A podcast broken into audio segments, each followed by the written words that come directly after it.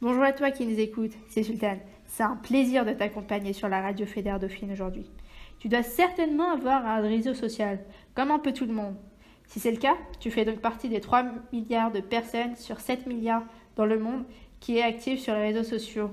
Mais, sais-tu ce qu'est réellement un réseau social? Un réseau social désigne généralement des sites internet comme Facebook, Instagram, Snapchat, Twitter ou encore YouTube, permettant de se constituer un réseau d'amis afin de créer un échange sur un sujet particulier ou non.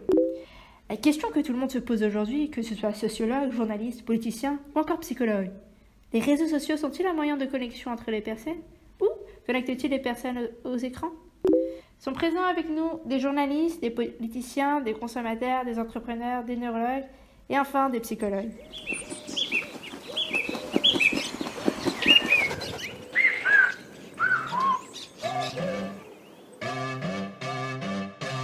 L'amour est comme l'oiseau de Twitter, on est bleu de lui seulement pour 48 heures. Bonjour, ici c'est Zeynab. Et ici c'est Janelle. Nous sommes les représentants d'une association de consommateurs et nous avons fait une étude sur la place qu'occupent les réseaux sociaux. Pour illustrer notre étude, nous sommes partis à la rencontre de diverses personnes et nous les avons interrogées sur le temps et les raisons qui les poussent à être présents sur les réseaux sociaux. I've been using the social media for eight years now. I'm really addict to Instagram. I like posting photos and then getting a lot of likes and comments. I see myself in the social networks. I don't know what I would do without it. Oui, je suis sur les réseaux sociaux, ça va faire depuis que j'ai 12 ans. Euh, J'y suis très souvent, par exemple une heure par jour. Et je suis sur les réseaux sociaux parce que c'est un moment de détente avec où je peux parler avec des amis. Sí, estoy en las redes sociales desde cinco años. Estoy mucho tiempo. Estoy en las redes sociales para comunicar con mis amigos y mi familia. Je suis sur les réseaux sociaux depuis mes 13-14 ans et j'y suis assez régulièrement afin de prendre des nouvelles de mes proches. Grâce à ces témoignages, nous observons que 5 personnes sur 6 utilisent fréquemment les réseaux sociaux. Leur utilisation varie allant de l'occasionnel à l'addiction. Le but des consommateurs est de partager leur vie, se détendre et garder le contact avec leurs proches. On peut alors se demander si les réseaux sociaux rapprochent les gens ou au contraire les éloignent. D'abord on s'affilie, ensuite on se follow, on en devient fêlé et on finit solo.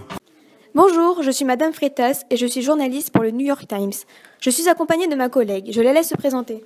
Bonjour à vous, je suis Madame Awas et je travaille également pour le New York Times et je suis également la collègue de Madame Freitas. Comme vous le savez, aujourd'hui les réseaux sociaux sont un très grand sujet de débat. Pour notre part, en tant que journalistes, nous les utilisons beaucoup. En effet, 93% des journalistes affirment utiliser les réseaux sociaux comme un outil additionnel. Twitter et Facebook sont les sources principales de recherche. Notamment Twitter, qui est un réseau social très utilisé pour diffuser des informations. Prenons l'exemple du président américain Trump qui publie des tweets plusieurs fois dans la journée. Cependant, il y a quelques inconvénients. Par exemple, sur Facebook, un article a été publié sur le site petitpro.com qui affirme qu'une infirmière aurait échangé plus de 9000 bébés dans plusieurs maternités françaises pendant 20 ans. Ces informations étaient bien évidemment fausses et étaient utilisées pour générer des revenus publicitaires. Donc, nous pouvons euh, donc en dire que les réseaux sociaux sont un outil indispensable pour les journalistes en 2018, mais toutefois, il faut faire attention à leur fiabilité. Merci. Au revoir. Merci à vous, au revoir. Et à tous ceux qui vous like, les sourires en plastique sont souvent des coups d'hashtag. Bonjour, je m'appelle Fabien et je suis étudiant à l'INSEE, qui est l'Institut national de la statistique et des études économiques. Et aujourd'hui, je vais vous parler de l'usage des réseaux sociaux au sein des entreprises. LinkedIn est un réseau social permettant aux employeurs d'afficher leur annonce d'emploi. De nos jours, il y a plus de 380 millions d'utilisateurs sur ce réseau et sur Viadeo, qui est un réseau assez similaire. C'est incroyable, c'est deux fois plus qu'en 2012. Cependant, ce réseau social viole la vie privée des particuliers en jugeant les postulaires non seulement par leurs compétences. En effet, 19% des employeurs ont déjà refusé un candidat suite à ses activités sur le web. Nous pouvons remarquer que les causes principales sont les commentaires agressifs avec 75%, les remarques sur l'usage de drogue avec 71% et les fautes d'orthographe avec 56%. Ah les amis, les potes ou les followers, vous faites erreur, vous avez juste la cote. Bonjour, je m'appelle Shamsel Gonimi, je suis accompagnée de Sheraz Ben Lala. Nous sommes politologues et nous allons vous présenter les pour et les contre des réseaux sociaux au niveau politique. Les réseaux sociaux sont un moyen pour les politiciens et les citoyens de diffuser des messages politiques, de constituer des réseaux de soutien et diverses activités politiques. Ces activités se, déroulent souvent sur des sites de réseaux sociaux, comme Twitter, sur lesquels les politiques communiquent directement avec leur public, tel que Trump le fait via Twitter. Ou encore en Tunisie où, où l'immolation d'un vendeur de rue a déclenché les premières manifestations en décembre 2010. Les, annonces de nouvelles mobilisations se sont répandues comme une traînée de poudre via l'actualisation des statuts Facebook de protestataires. Peu après la chute du président Ben Ali le 14 janvier 2011, un graffiti affirmant Merci Facebook est apparu sur l'emblématique avenue Bourguiba, dans le centre de Tunis. Désormais, les réseaux sociaux s'imposent comme un outil de communication plus important encore que les médias.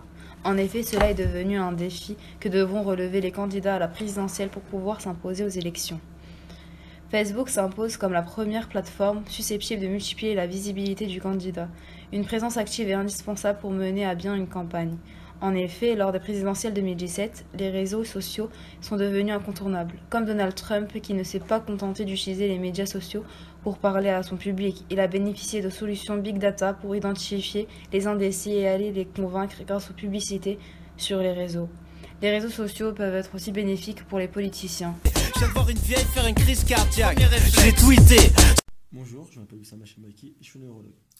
Bonjour, je suis Amraoui Omar et je suis de même neurologue et nous venons tous deux de l'Institut neurologique de Paris. Aujourd'hui, nous allons vous présenter dans ce court échange euh, les effets que représentent euh, les réseaux sociaux sur le cerveau. Donc euh, Oussama va commencer en vous parlant des effets positifs Mhm. et je vais euh, ensuite parler en vous parlant des effets négatifs. Donc je laisse la parole à Oussama. Alors, les réseaux sociaux attirent l'œil des internautes en proposant majoritairement un contenu visuel. D'après des études menées par plusieurs de mes collègues et moi-même, le cerveau traite beaucoup plus rapidement les images que le texte. C'est le cas chez Snapchat ou Instagram, où ils misent principalement tout sur le visuel. C'est pour cela que 90% de l'information transmise au cerveau est de type visuel, selon l'INSEE, et que, les contenus comprenant des images pertinentes ont 94, 94 pardon, de plus de chances d'être vus selon l'INSEE. Efficace, n'est-ce pas? Je laisse, la parole à mon, collègue Omar. Donc euh, la parole me revient, donc euh, je vais vous parler de, des effets négatifs qu'a les réseaux sociaux sur le cerveau. Donc euh, vous voyez que quand euh, vous allez sur, euh, quand vous recevez une notification d'un réseau social quelconque, sans vous en rendre compte, vous en fait, vous allez sécréter une hormone du nom de dopamine. En fait, cette hormone, c'est l'hormone du plaisir. Donc en fait, cela va entraîner un effet de bien-être chez l'individu.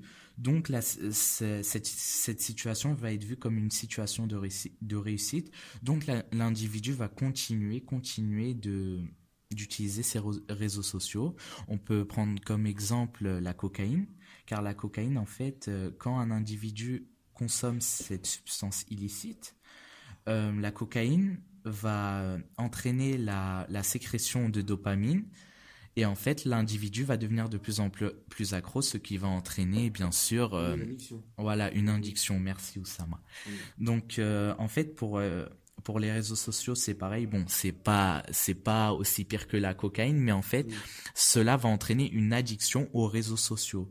Donc l'individu va va va de plus en plus euh, poster, comme Facebook poster des photos, ou sur Snapchat poster des euh, vidéos ou des photos. Donc euh, voilà, donc on peut dire qu'en fait Facebook c'est une drogue comme euh, la cocaïne car elle peut, car cela peut devenir quelque chose. Donc elle comporte les mêmes effets, mais pas la même intensité. Voilà, c'est ça. Merci de m'avoir coupé. Donc euh, j'espère que ce bref instant vous aura plu. Donc il a été présenté par euh, Amraoui Omar et Oussama Jamaki. Et nous vous souhaitons une bonne journée ou une bonne soirée. Au revoir. Je te partage ma vie au lieu de la vivre. Tu me partages la vie des autres pour me divertir. Nous sommes un groupe de psychologues travaillant en étroite collaboration pour- sur les réseaux sociaux. Donnons la parole à Althea, psychologue pour euh, Twitter, diplômée d'Harvard. Les réseaux sociaux permettent de se valoriser. Les adolescents en quête d'identité sont souvent en quête de leur valeur aux yeux des autres. Il a été prouvé dans les études du département de psychologie de l'Université d'Oxford qu'une personne ayant plus de likes a une plus haute estime d'elle-même. Merci Althea. Passons la parole à Oussama, travaillant sur les relations sociales. Les médias sociaux sont néfastes dans la vie de tous les jours. Ils occupent toutes nos pensées en créant une angoisse, une sorte de manque. Et cela crée des conséquences tout aussi graves. Par exemple, dans la vie familiale, les réseaux sociaux fragilisent ces relations en limitant les communications. Par conséquent, les familles ne profitent plus autant de ce lien spécial qui les unit. En effet, cela crée un conflit générationnel que les parents ne comprennent pas. Les parents se demandent pourquoi leurs enfants sont aussi réfractaires aux discussions en personne. La cause de tout ceci Le phénomène de mode. C'est le fait de parler avec les, réseaux sociaux qui sont tendance de nos jours. Bonjour à toi, c'est Cathy. Si tu te retrouves dans ce genre de personnes complètement addictes aux réseaux sociaux ou juste neutres après ce débat, je vais te donner une réponse très simple. Les réseaux sociaux possèdent des avantages mais aussi des inconvénients comme tu l'as pu l'entendre. Mais c'est toi qui dois y faire attention et de faire que ton utilisation ne soit pas trop excessive.